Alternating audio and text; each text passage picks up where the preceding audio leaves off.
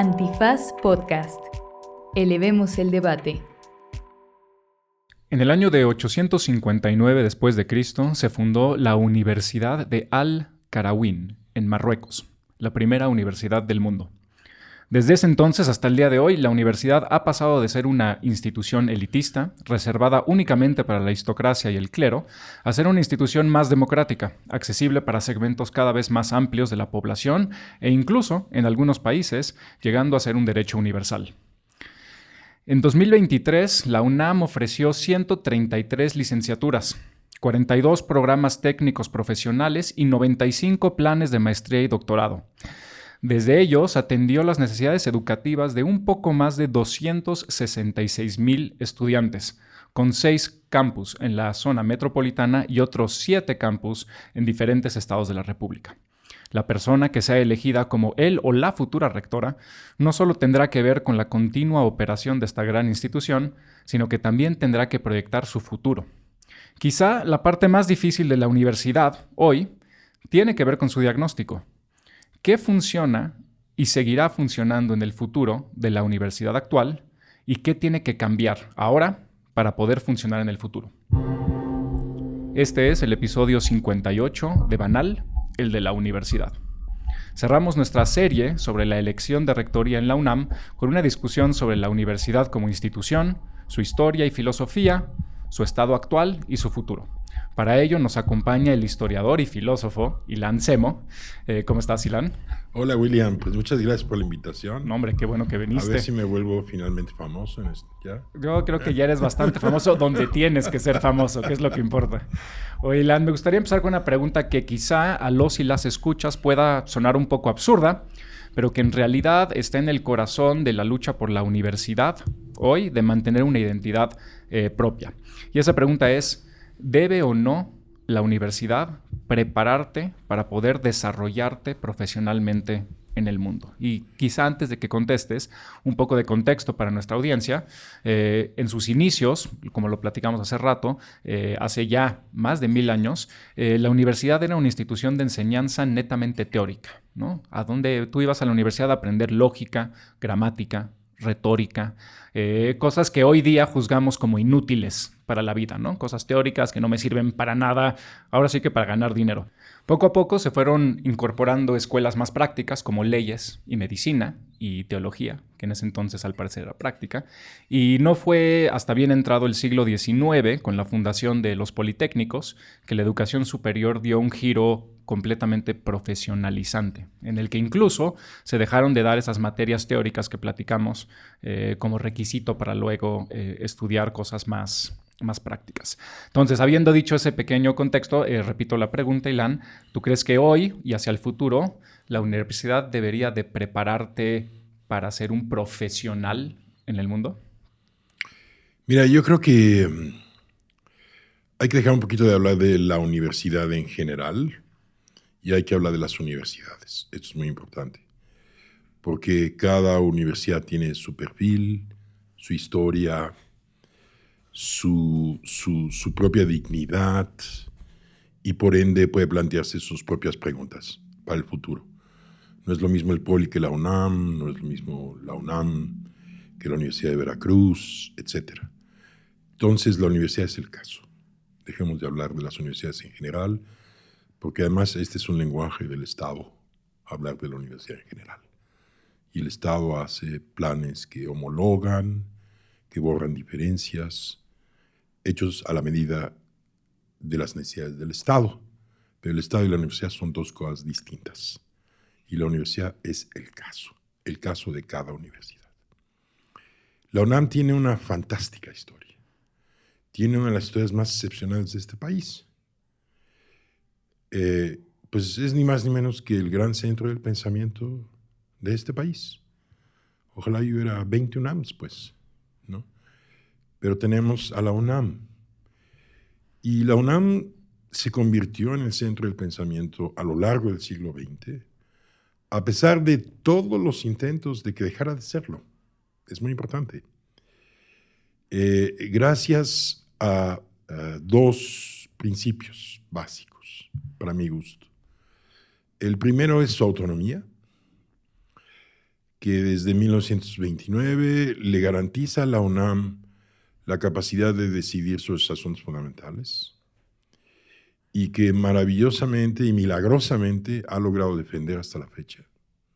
A pesar de todos los intentos que han provenido eh, antes y ahora del poder político, y sobre todo ahora del mercado, que es de los que vamos a hablar, que es donde yo creo que la autonomía está siendo más vulnerada. Qué interesante, ¿no? O sea, no es el Estado, sino el, mercado, el, que más vulnera la, autonomía de, la universidad. Ahora el mercado de los saberes, sí.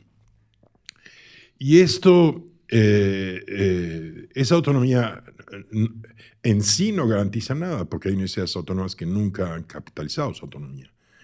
La UNAM sí, ¿por qué? Porque nunca olvidó que el propósito central de la UNAM no es producir conocimientos específicos, sino conocimientos fundamentales. Este es el propósito de, la, universidad, de la UNAM. perdón que te interrumpa, Ilan, pero quizá puedes explicar un poco más esto para, para, nuestros escuchas. ¿Cuál es la diferencia entre el conocimiento, entre estos dos tipos de conocimiento que claro. El conocimiento fundamental es aquel que está dedicado a responder a una pregunta que solo se puede responder contundentemente, masivamente, eh, consagradamente en la universidad. Y, es cómo logro pensar al pensamiento desde el pensamiento. Esta es la pregunta de la universidad. La, universidad se hace la pregunta, estos son los límites a los que ha llegado la sociología. Ahora, ¿qué hago? ¿Cuál es la pregunta central? Estos son los límites a los que han llegado las ciencias de la comunicación. ¿Qué hago? Estos son los límites que ha llegado la filosofía. ¿Qué hago? Es, todo el mundo piensa. 140 millones de mexicanos piensan, pero hay algo que solo sucede en las universidades y de manera espectacular, generosa, en la UNAM, que es la pregunta de pensar cómo se piensa. Y esa es una pregunta que no tiene que ver con el interés específico en orientar carreras hacia acá o hacia allá, sino que tiene que ver con los fundamentos que instituyen a cada disciplina. Y esto ha permitido a la UNAM eh, convertirse en ese centro de pensamiento, porque es ahí donde se forman los profesionales que después se dedicarán a cosas prácticas. Si tú estás bien formado en los fundamentos de las matemáticas, podrás ser un buen ingeniero si estás bien formado en los fundamentos de la filosofía y la historia de las humanidades, podrás ser un buen periodista, un buen maestro, un buen filósofo, un buen historiador. Y la universidad siempre y hasta la fecha, y eso me admira, he dado casi 15 años clase ahí en el Colegio de Historia, tiene un mecanismo interno fabuloso que cuida esto. Es decir, algo que a la sociedad le parece inútil, la universidad sabe que es su elemento constituyente. Esto no hay que abandonarlo. Pero la pregunta que tú haces es fundamental. Porque esta pregunta se cuela a través de los estudiantes, de los padres de familia. De los estudiantes, especialmente. Si yo quiero aprender algo que a la vuelta de la esquina pueda trabajar en eso. Yo hago en cada semestre, les pregunto, ¿para qué están en la universidad? Y todos me responden de la manera más triste para conseguir un certificado que me permita trabajar. Claro, claro. Entonces yo les digo, pues sálganse de la clase, no tiene nada que ver mi clase con eso. No sale nadie porque están esperando, porque digo eso, por supuesto. o no vengas a esta universidad. O, no, no, así les digo. A otra, ¿no? Todos salen de la clase. Yo no, no, no me decían nada de lo que ustedes quieren. Y se quedan, pues, porque quieren saber qué viene, ¿no? Y lo que viene es que trabajes en lo que trabajes, ¿no? Eh, lo básico de tu información para el estudiante es lo que te pueden proporcionar ese tipo de disciplinas, ese tipo de enseñanzas, que están orientadas a hacerse la pregunta por el pensamiento mismo, por el conocimiento mismo, y no en qué vas a trabajar. Ahora, sí es muy importante para la UNAM, por supuesto, adaptarse a las necesidades del conocimiento, no del mercado del conocimiento, y así será exitosa. Eh, hay un mercado de los saberes Vivimos en la era de la técnica. Hay un Estado tecnocrático. Por más, que digan, por más que digan que ya no es tecnocrático, ¿no? Bueno, una cosa son los tecnócratas, que fueron una catástrofe. No, pero la, forma de dominación ya no es burocrática, como en el siglo XIX. La forma de dominación es tecnocrática, ¿no? ¿sí? Nos gobiernan los que han estado en las universidades, especializados, etcétera. Les interesa la eficacia, no el consenso, lo que es el mundo de la dominación tecnocrática. Y esto absorbe, por supuesto, especialistas. Ni hablar las empresas, ni hablar los saberes del mercado, pero también los saberes críticos, pues de las comunidades, de los que se oponen, de los que quieren instituir otras cosas. Entonces, la universidad tiene que ser sensible a eso. Y como se hace sensible, es a través de otra de las características de la UNAM que está medio en peligro, que es la libertad de cátedra. Porque el único que te puede hacer sensible a eso es el profesor. Él es el que te hace sensible. Es el que te dice, esta es la novedad, ¿verdad?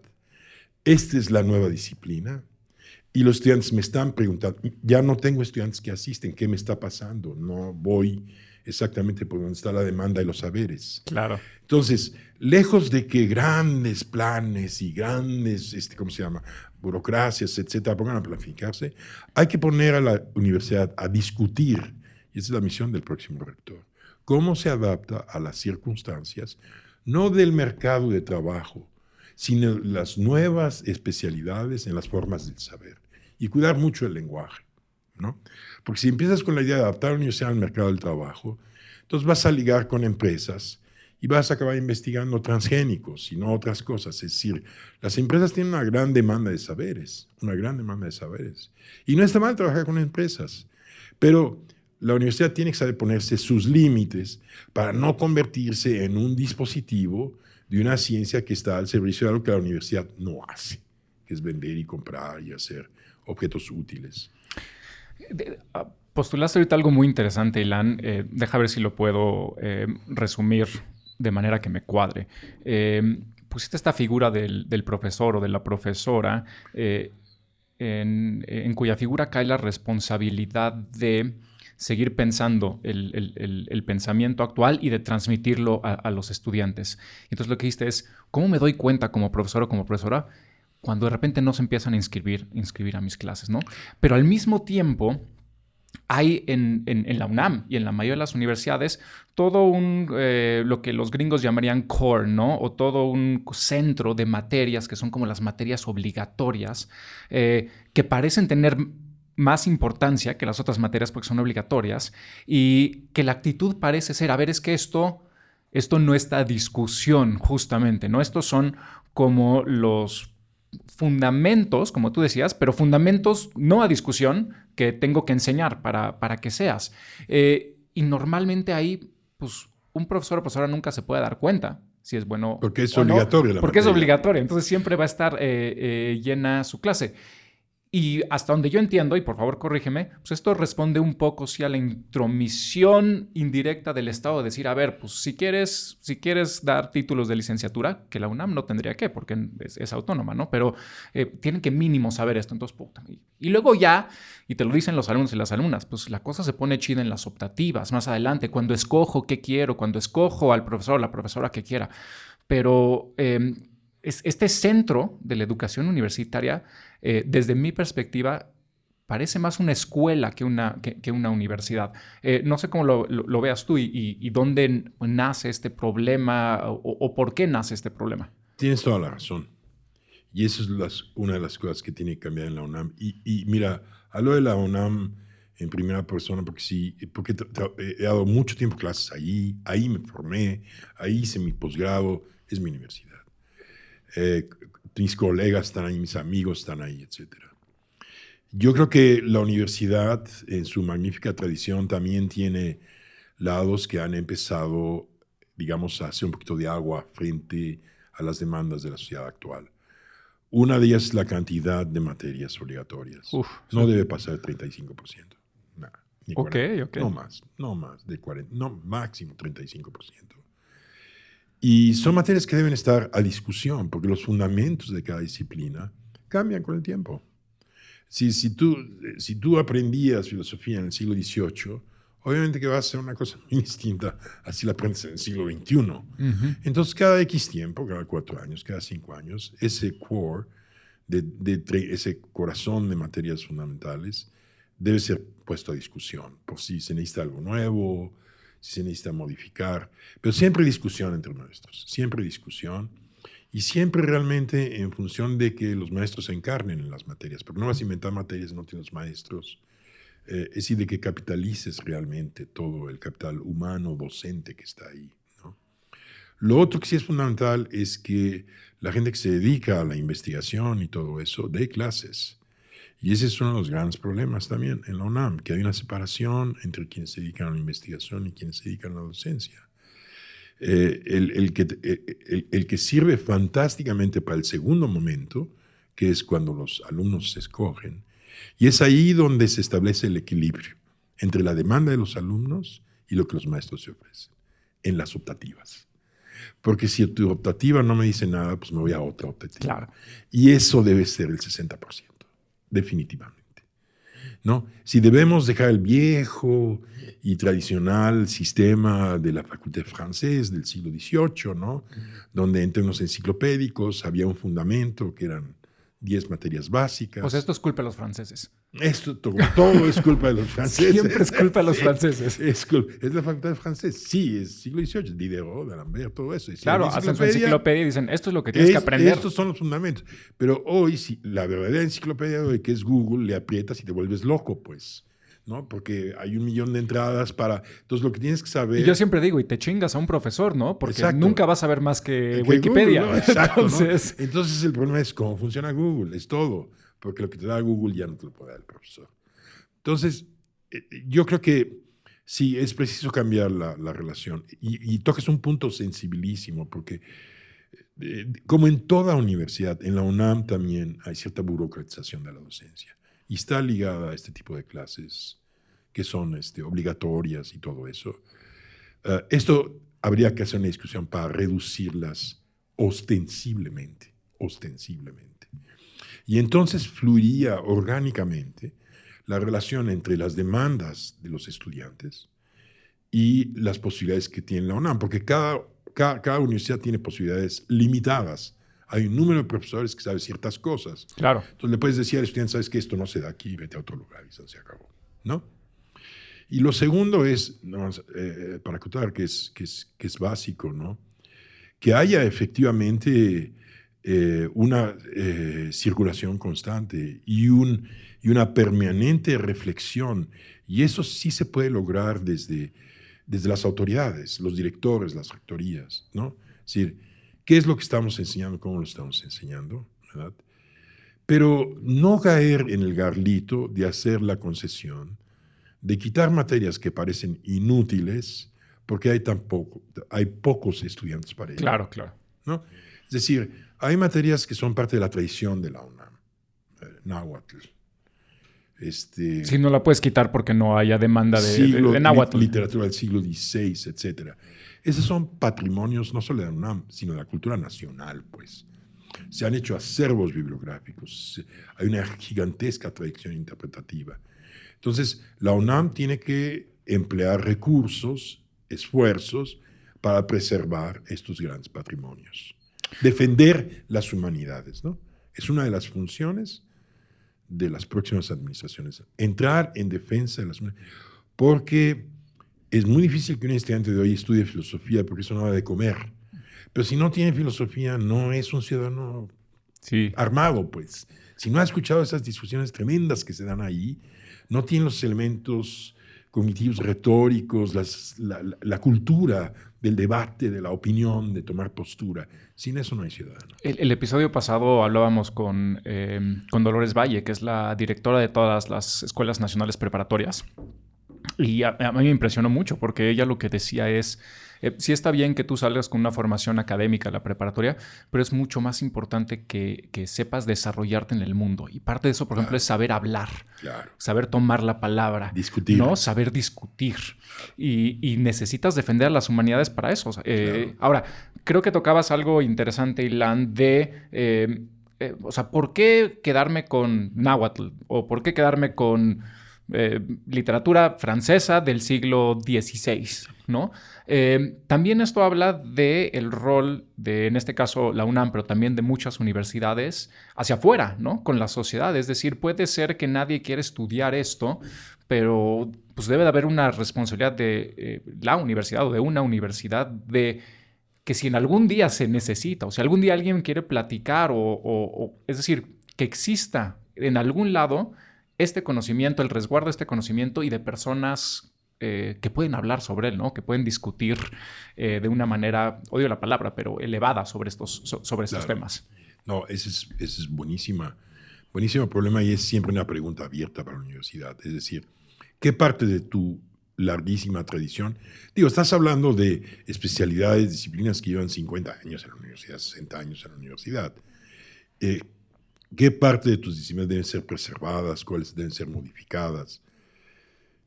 Punto uno de partida, es una discusión que se debe dar entre los académicos, nunca en la administración, nunca en el gobierno, nunca en el parlamento. Todos ellos tienen derecho y estaría fantástico escucharlos. Todo el mundo debe hablar sobre la UNAM, sobre las universidades. Pero una discusión que te lleva a una decisión tan dramática como reorientar algo, una carrera de literatura francesa del siglo XVI, porque sigan manteniéndose hay dos especialistas en todo México, ¿no? Eh, eso se debe dar en el seno del mundo de la literatura, de las humanidades, porque igual esos especialistas son fantásticos docentes, igual ese tipo de literatura te lleva a descubrimientos increíbles sobre el origen del lenguaje.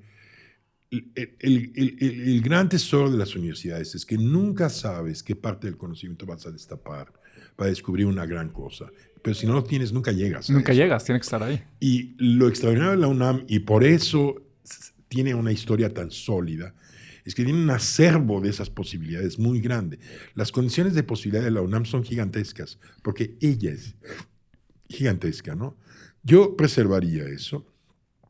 Y realmente hay un proceso dentro de la misma academia que va presentando caducidades, etc. Pero los estudiantes son los que pueden decidir sobre eso, porque ellos se interesarán o no se interesarán. Y, y, y, y en estas relaciones, sí, pero mantener ese espacio de discusión, decisión, en el mundo académico, no dejar que nadie se mete. Es que ahora que lo platicabas me pareció muy interesante y lo pensé, ahora que decías, eh, ¿quién debe decidir qué se resguarda eh, culturalmente? ¿no? Decías, no puede ser el Estado, no puede ser la, industria privada.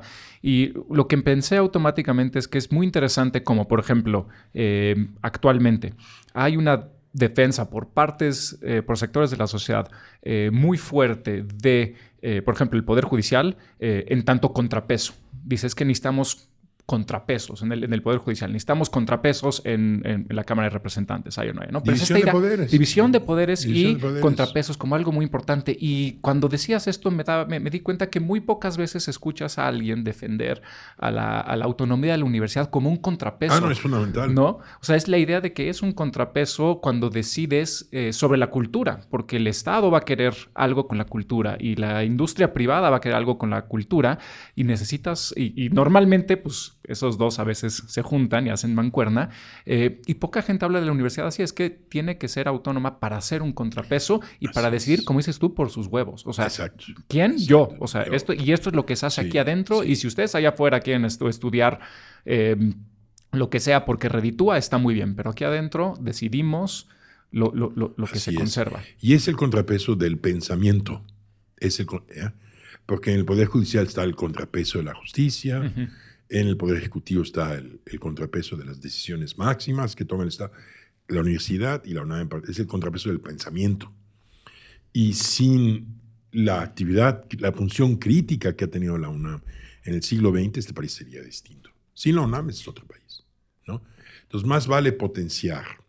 Ahora, hay, yo creo que de todas maneras, en ese siglo XX, lo que hablamos del siglo XXI, no son déficit, nada por el estilo ciertas, digo, ciertas cosas que nunca se han hecho y que hay que empezar a hacer y que sí tienen que ver con la formación de profesionales hechos a la medida de hoy. Te voy a decir una que parece elemental, pero que siempre me ha sido obvia. En la educación mexicana, desde primaria hasta la universidad, ningún estudiante pasa por el proceso intensivo de apropiarse del oficio de la escritura. Sí, ya no, ni. No hay. Mira, yo te digo, porque yo me tocó en la vida estudiar en Alemania, una parte de, la prepa de la universidad, en Estados Unidos, en Italia. Todos esos lugares, digo, en Estados Unidos eh, eh, tienes ocho semestres básicos, ocho, semestres tiene un seminario de escritura. No es de redacción. Sales con la, la competencia, la facultad, la capacidad de poder expresarte por escrito. Un memo, una carta, un artículo, una reseña, lo que sea. Es decir, hay una masa crítica de gente que puede expresarse por escrito. Y esto eleva la calidad de todos. El siglo XX fue el siglo de la, anal, de la alfabetización Vasconcelos. El siglo XXI, el siglo de la apropiación de la escritura. Si la UNAM, eso sí lo puede hacer una rectoría. Hacer que la institución empiece a hablar, a preocuparse de eso. Que todos tengan seis semestres de seminario de escritura. Uf. No son seminarios de redacción literaria, es algo muy distinto. Aprendes a escribir géneros, eh, porque esto no pasa en la educación mexicana. Entonces, ¿qué pasa en la UNAM? Si la UNAM lo hace, irradiaría increíblemente a los sistemas educativos. Yo empezaría por la UNAM, no empezaría por la SEP, porque es mucho más truculento ahí el Y asunto. porque nunca van a querer. No, si, si lo hace la UNAM dentro de 10 años después Así van a querer, ¿me entiendes?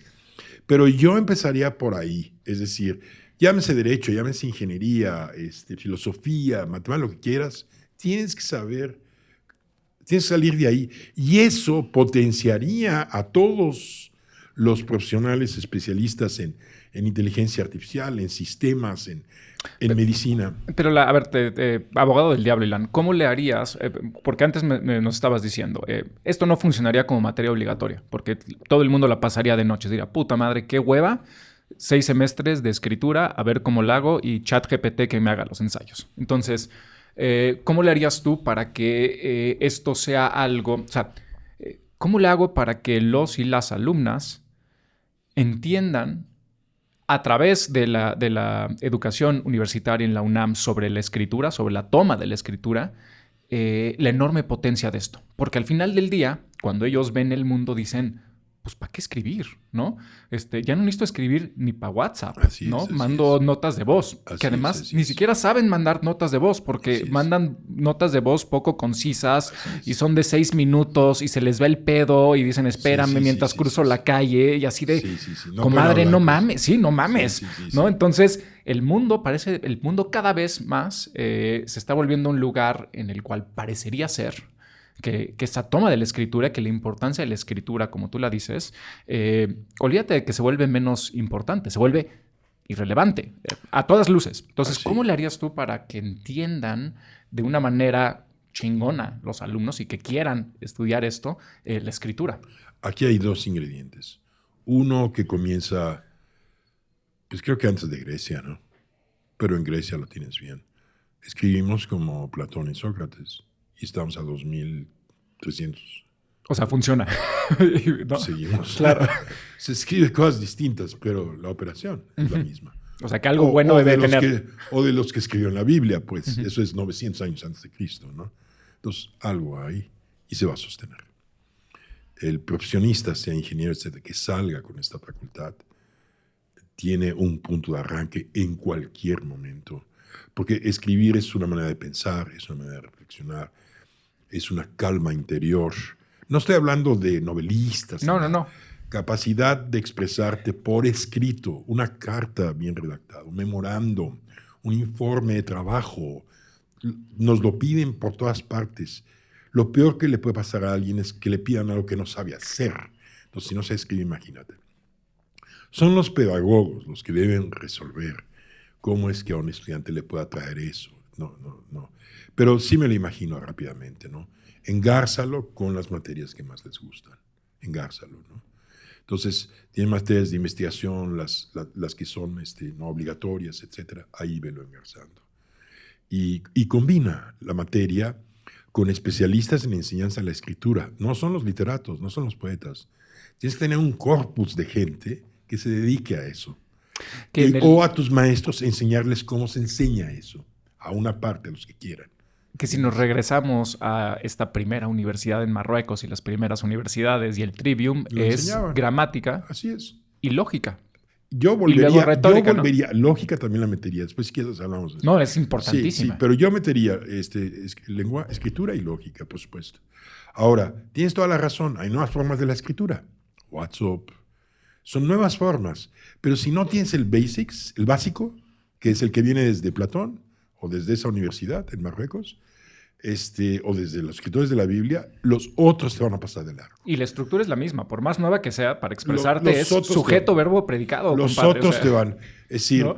tu WhatsApp será poético, fantástico, con una frasecita estremecerás al otro, aunque seas alguien común. No van a decir, oye, mándame más WhatsApps. Sí, estos claro, quiero leer. este, quiero leerte. Ya, ya no me mandes, ya no me mandes voice notes, mejor escribe, ¿no? Sí, Escribes escribe, mejor. ¿no? Tus mails van a ser inspiradores, vas a conquistar al otro a través del mail, o vas a convencerlo, o vas a situar la información perfecto, etc. La UNAM tiene que convertir al siglo XXI en el siglo de la diseminación de la escritura, de la apropiación, así como el siglo XX fue el de la alfabetización. Pero qué bonito pensar, ¿no? Que, que quizá lo que se ha perdido es eso que originalmente estaba como el corazón y a veces lo único que ibas a estudiar en la universidad, Ujú, ¿no? ujú. Porque ahorita que decías es que, eh, o sea, yo trato de expresárselo mucho a mis alumnos y alumnas y eh, siento que, que me tiran a pendejo, que está bien, es, es tu chamba, ¿no? Como alumno y como alumna. Sí. Pero, pe- eh, pero es que no saben hablar. Y, o es que obviamente saben hablar, pero esta estructuración, por ejemplo, cuando hacen una pregunta o cuando toman la palabra, eh, le- les cuesta. Y, y, y si es esta relación que dices, es decir, no hay nadie que sepa escribir y que no sepa hablar. Y me atrevo a decir que quizá no hay nadie que sepa hablar que no sepa eh, eh, escribir. Así es, van ligados. ¿no? Es decir, ligados. ese soporte material de la escritura eh, se imprime en tu cerebro de alguna manera, ¿no? Sí, sí. Y, y- y- y te ayuda a expresarte. Así es, Eh, así es. Me ha, me ha pasado muchas veces que en clase eh, algún alumno o alumna empezará a hacer una pregunta y de repente se pierde. Y de repente dice, ay, perdón, es que eh, se me olvidó a lo que iba. Así es. Eh, y entiendo que estamos en una era de la fragmentación, entiendo todo esto, pero, pero al final del día es lo que dice, es una estructura, es gramática, lógica, y, y así nos va bien, retórica, ¿no? Al principio, y es, y una vez que tienes eso, es que puedes Lo discutir, puedes Así hablar, es, puedes, puedes cuestionar, ¿no? Sí. A ver, de no, compadre, esto, esto que dices, ni madres. Sí, a mí me da la impresión de que toda esta nueva digitalización de los saberes, tecnologización, lo que nos va a llevar es cada vez más al siglo I, es decir, a lo básico. Porque lo otro es tan volátil, tan fugaz, que lo que tienes que enseñar es siempre la capacidad de adaptabilidad. Claro, y esas son las bases. Ahora, flexibilidad para rápidamente apropiarte de algo. Es el mundo tecnológico. Cambia todo el tiempo, etcétera. Cada tres meses, un nuevo programa, una nueva técnica.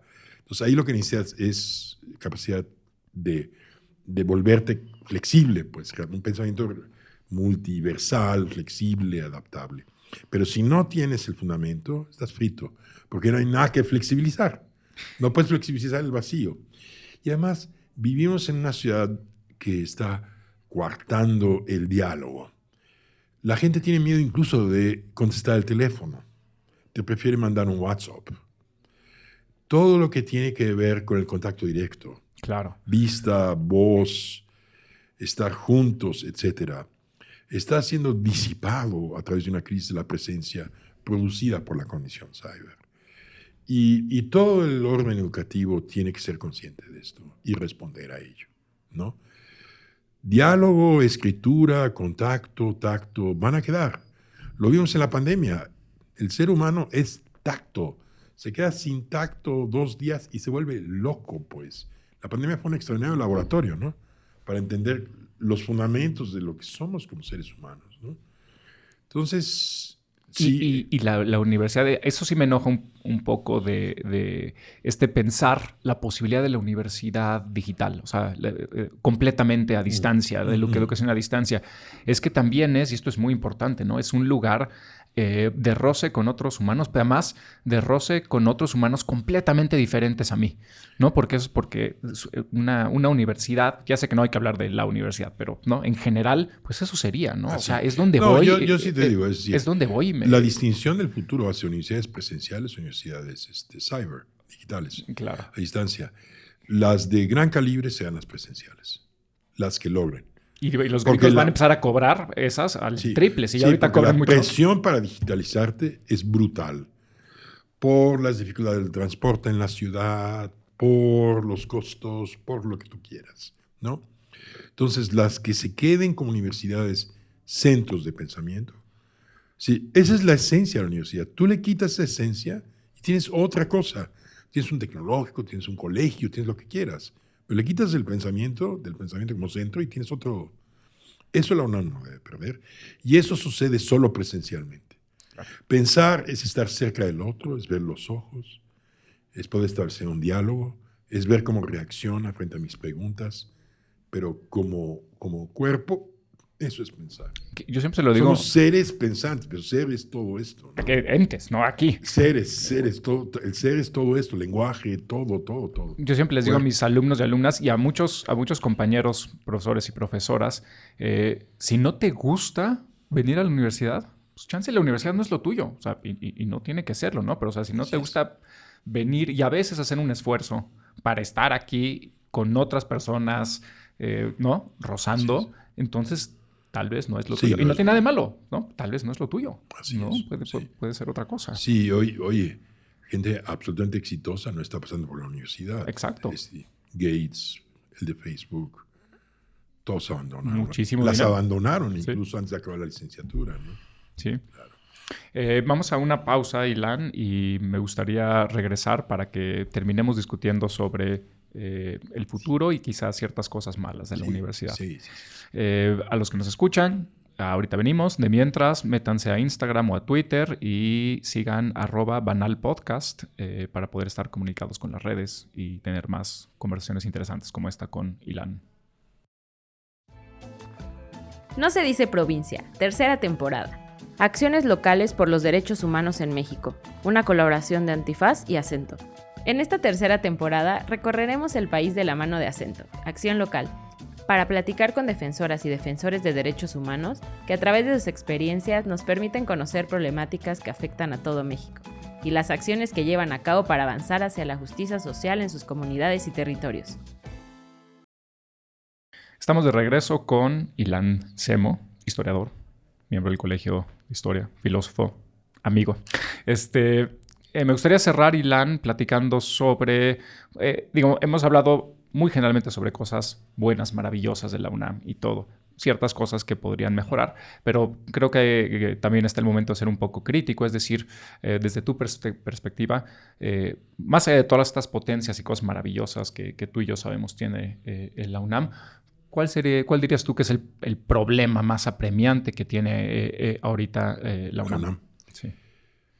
Bueno, yo sí creo que es un problema externo, que es falta de recursos. Y hay un problema interno.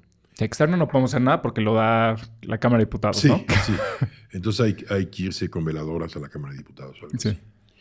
Eh, y hay un, un problema interno que es un sobrepeso de la burocracia universitaria, lo siento, en, en- en- haciendo a un margen el mundo académico. Ah, Muchas veces pesa más alguien que tiene un cargo, eh, ¿no? La- eh, estas estructuras burocráticas de la UNAM. yo entiendo la complejidad, la dimensión, Claro. etcétera.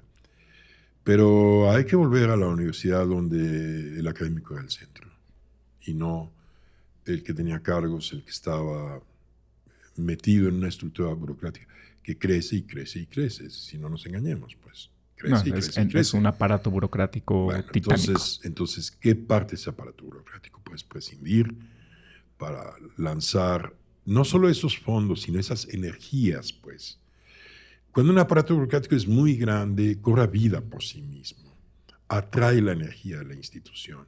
Entonces, eso es lo que importa y no la academia. ¿ok? Eh, entonces, la universidad necesita una gran reflexión crítica sobre sí misma para decir, hay que dimensionar, tener una burocracia. Una buena universidad requiere una buena burocracia, por supuesto, pero que no, no haga a un lado, que no absorbe, que no me haga menospreciar el centro de la universidad, que es un mundo académico, cultural, etcétera, es primero, ¿no?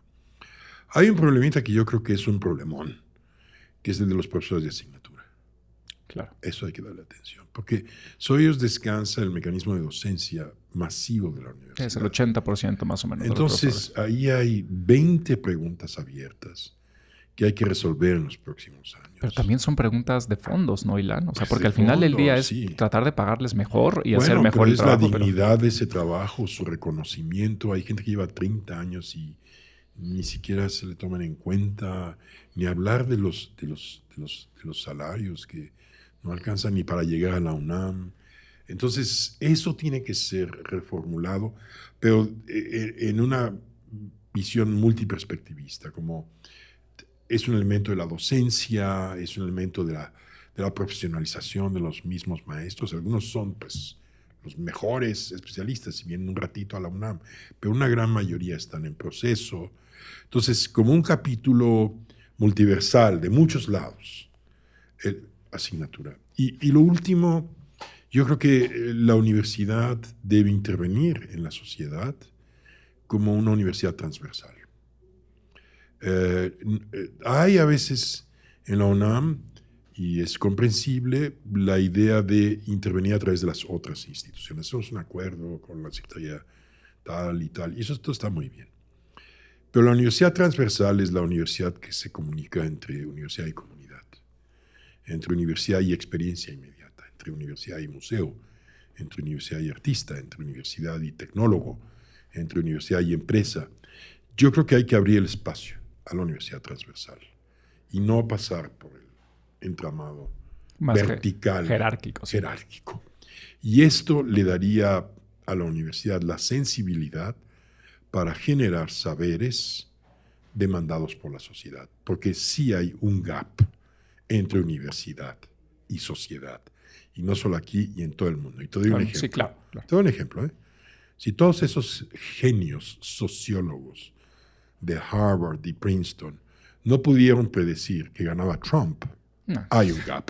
No. Hay, hay un gap. Pero son los peores, ¿eh? Hay Y- un y, es- y cuando tú visitas es- esas universidades Digo- que son las, las de altura y platicas con ellos, es una endogamia fatal. Y la- Sí, tú sí, has no, estado ahí. O Sí, sea, claro, sí, entre ellos, eh, perdón por la... la endogamia es otra cosa, ¿no? O sea, Se entre ellos están hablando de lo mismo, ¿no? La misma gata y se les revolcada 60 olvida veces. que hay algo que está pasando que puede acabar con ellos, como un Trump, pues, ¿no? Sí, claro. No le atinó nadie.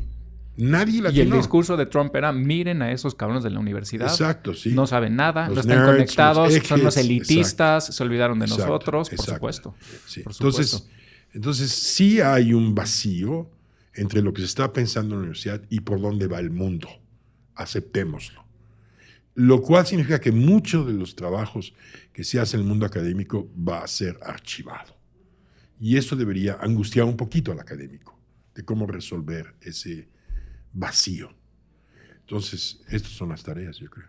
Perfecto. Ilan, muchísimas gracias eh, por venir. Espero no, que, a ti, usted está fantástico en el ¿eh? futuro. Eh, gracias a todos por escuchar Banal. Nos vemos en dos semanas cuando probablemente ya se haya elegido el nuevo rector o rectora. Y entonces los dejamos con un Goya. ¡Goya! ¡Goya!